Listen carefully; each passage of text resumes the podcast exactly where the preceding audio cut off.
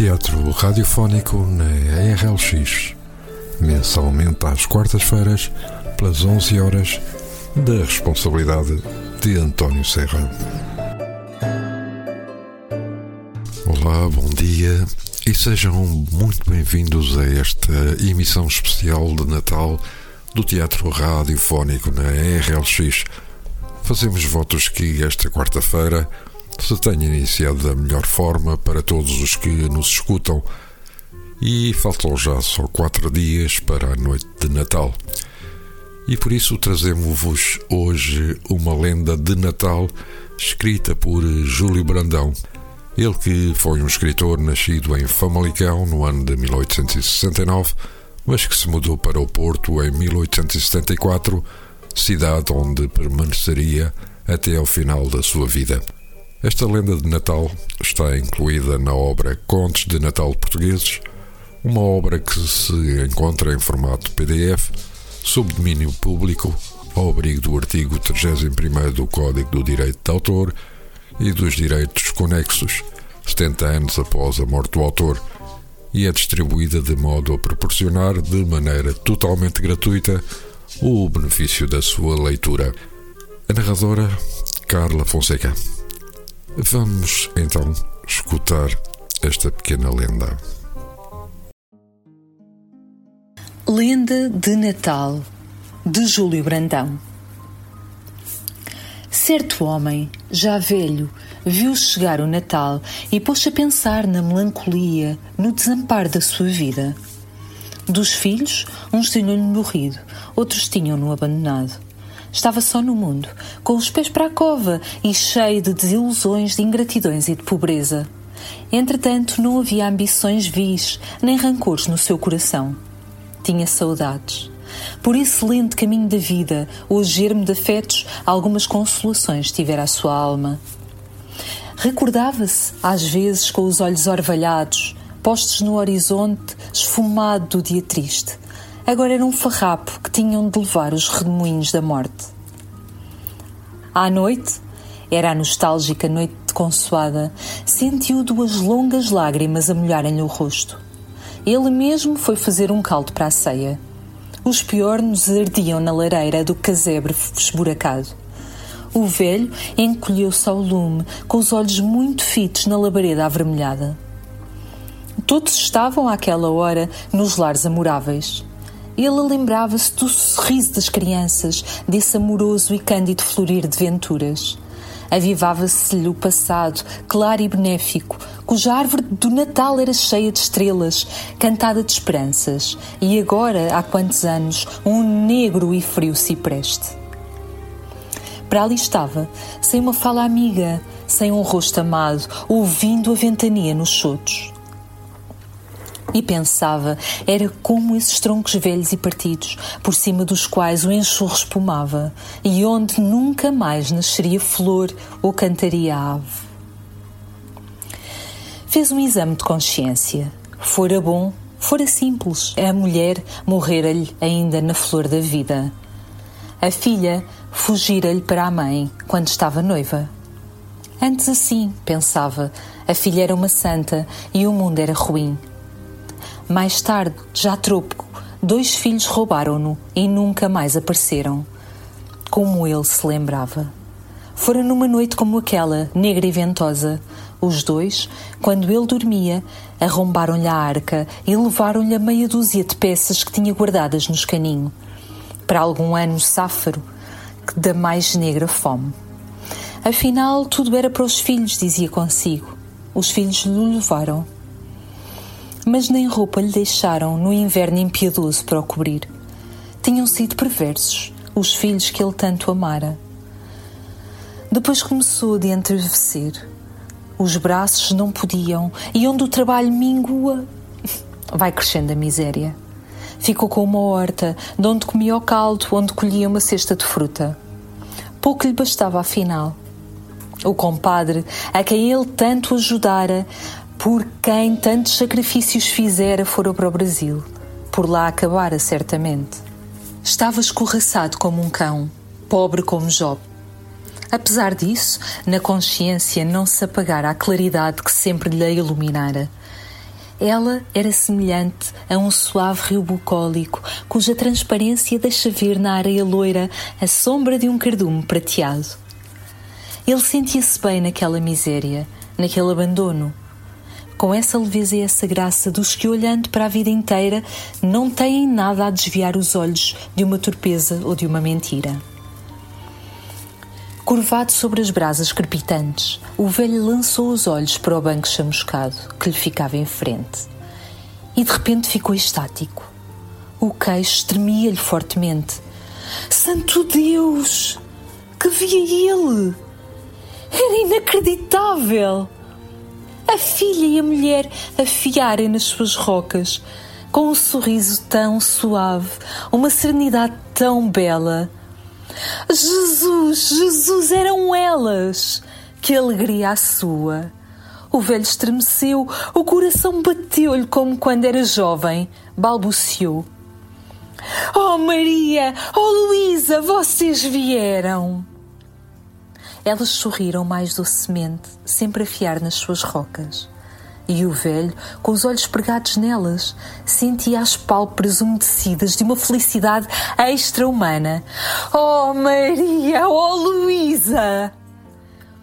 Assim correram alguns instantes celestes. Ele olhava-as embevecido. Elas resplandeciam como envoltas num vago luar. Nunca as vira tão lindas, com o mais lindo sorriso. E como não falavam, o velho calou-se também num êxtase. Elas continuaram a sorrir, continuavam a fiar. O vento fora soprava rijo nos sobros, assobiava.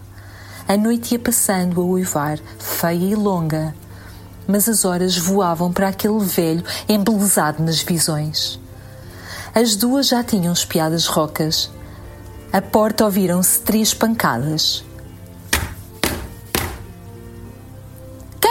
procura!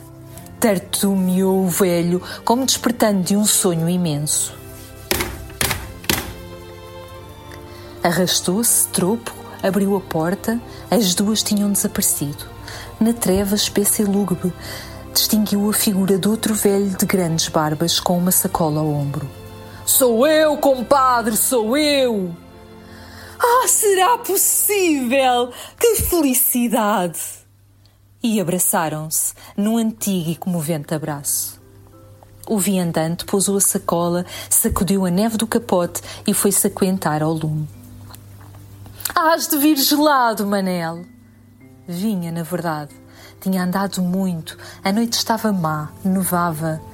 Mas há quantos anos ele tinha querido vir passar ali o Natal e contou, ao estalar das raízes secas no lume, naquela paz religiosa e bíblica, a sua crua sorte. Os velhos sentaram-se um em frente ao outro, enquanto o caminheiro espalmava as mãos sobre o brasido, ia narrando a sua vida dura por terras longínquas e ásperas à busca de fortuna. Trabalharam muito, sofreram muito, e sempre, através de tormentos, a saudade do seu velho amigo lhe aparecia. A vida tinha-lhe ensinado muitas coisas, mas, sobretudo, que a felicidade está dentro de nós, vive conosco e que todo aquele que semeia o bem há de colher o bem. O outro escutava-o silencioso com a vista úmida. Acredita que em toda a minha pena, compadre, era não poder abraçar-te. E eu julgava que tu, por tão longe, nunca mais te lembrarias. Pode-se lá esquecer quem é santo, compadre. E contou que na volta, mar alto, começou em pleno dia a escurecer o céu. A maruja adivinhara a tormenta. Amainaram as velas, fecharam escotilhas, preveniram tudo. Minutos depois o vento rugia, o mar bramia. O navio dançava nos abismos revoltos, fulgentes de relâmpagos. Andaram perdidos, com o leme despedaçado na água brava. Tiveram fome e sede, e a tempestade a jogar com eles, como um grão de areia. Nos lábios das crianças, das mulheres, de todos, abrirá a flor divina de uma oração. E a dele pedia a Deus que o deixasse vir à sua terra para ver ainda o seu velho companheiro sem arrimo. E Deus ouviu-me. Aqui estou. O velho atiçou o braseiro, deitou mais lenha ao fogo. O viajante ergueu-se, abriu a sacola e foi tirando para cima da maceira velha e carunchosa as vitualhas que trazia, as ameixas, as passas, uma garrafa de vinho loiro. Não me esqueci da ceia, compadre. Assim vejo, Manuel, Deus te pague. E cearam, como tantos anos antes, quando na aldeia havia alegria e fartura. Foram conversando pela noite dentro, com a alma abrindo numa inflorescência misteriosa. Depois o viandante perguntou por todos, por tudo. E vieram as tristezas, as recordações pungentes, os filhos maus, a filha amada, a mulher morta. De novo, o velho olhou para o banco da lareira e manteve-se estático, com os olhos iluminados. Que tens, compadre? Olha ali. Ah, disse o outro sem surpresa, olhando em torno. Também vieram, Manuel, também vieram. De feito, o velho lá via de novo as duas, sorrindo angelicamente, cheias de graça. Uma trança de lírios luminosos tocava-as. O mesmo luar de há poucas envolvia, como se emergissem, pálidas, de um grande sonho místico. A Maria e a Luísa, tão lindas! balbuciou o velho. O viandante respondeu simplesmente: os que se amam nunca nos abandonam. Estão dentro de nós, vivem conosco. O velho nem comia, enlevado nas aparições suaves. Via os cabelos loiros da filha, o seu ar virgem e esbelto. A mulher, como no dia em que partira, com os olhos fundos, tristes, a boca airosa, onde jamais houvera o veneno da mentira. Vê tu que de mais longe vieram elas fazer-te companhia. Não fui só eu, compadre. A cara do viandante estava aureolada, agora de uma irradiação magnética. Seguiu-se um diálogo de velhos que padeceram, que nobremente souberam amar e que em certa hora suprema dizem, no murmúrio de almas, as suas confissões. Parábolas que lembram o mar, lembram estrelas, belas e tristes como sepulcros, onde puseram flores à lua cheia. É a lenda dos homens, sombras vagas que uma luz vaga para sempre desfaz. Agora vamos, compadre, vamos descansar. Venho quebrar de fadiga. Dormiremos juntos. Pois sim, eu não tenho outra enxerga.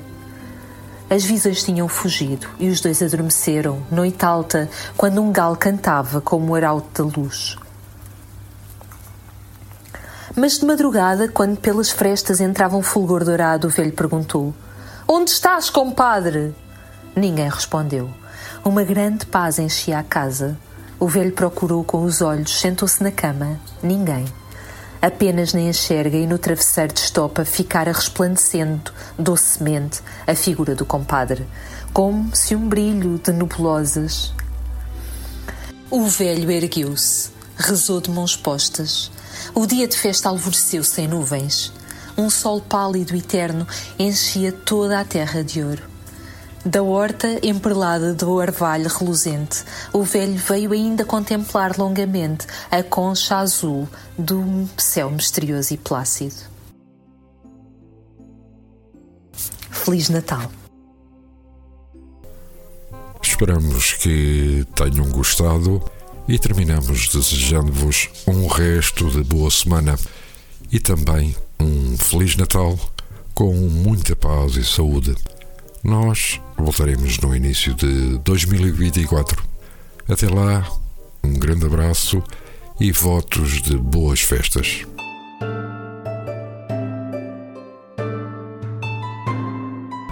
Teatro radiofónico na RLX mensalmente às quartas-feiras, pelas 11 horas, da responsabilidade de António Serra.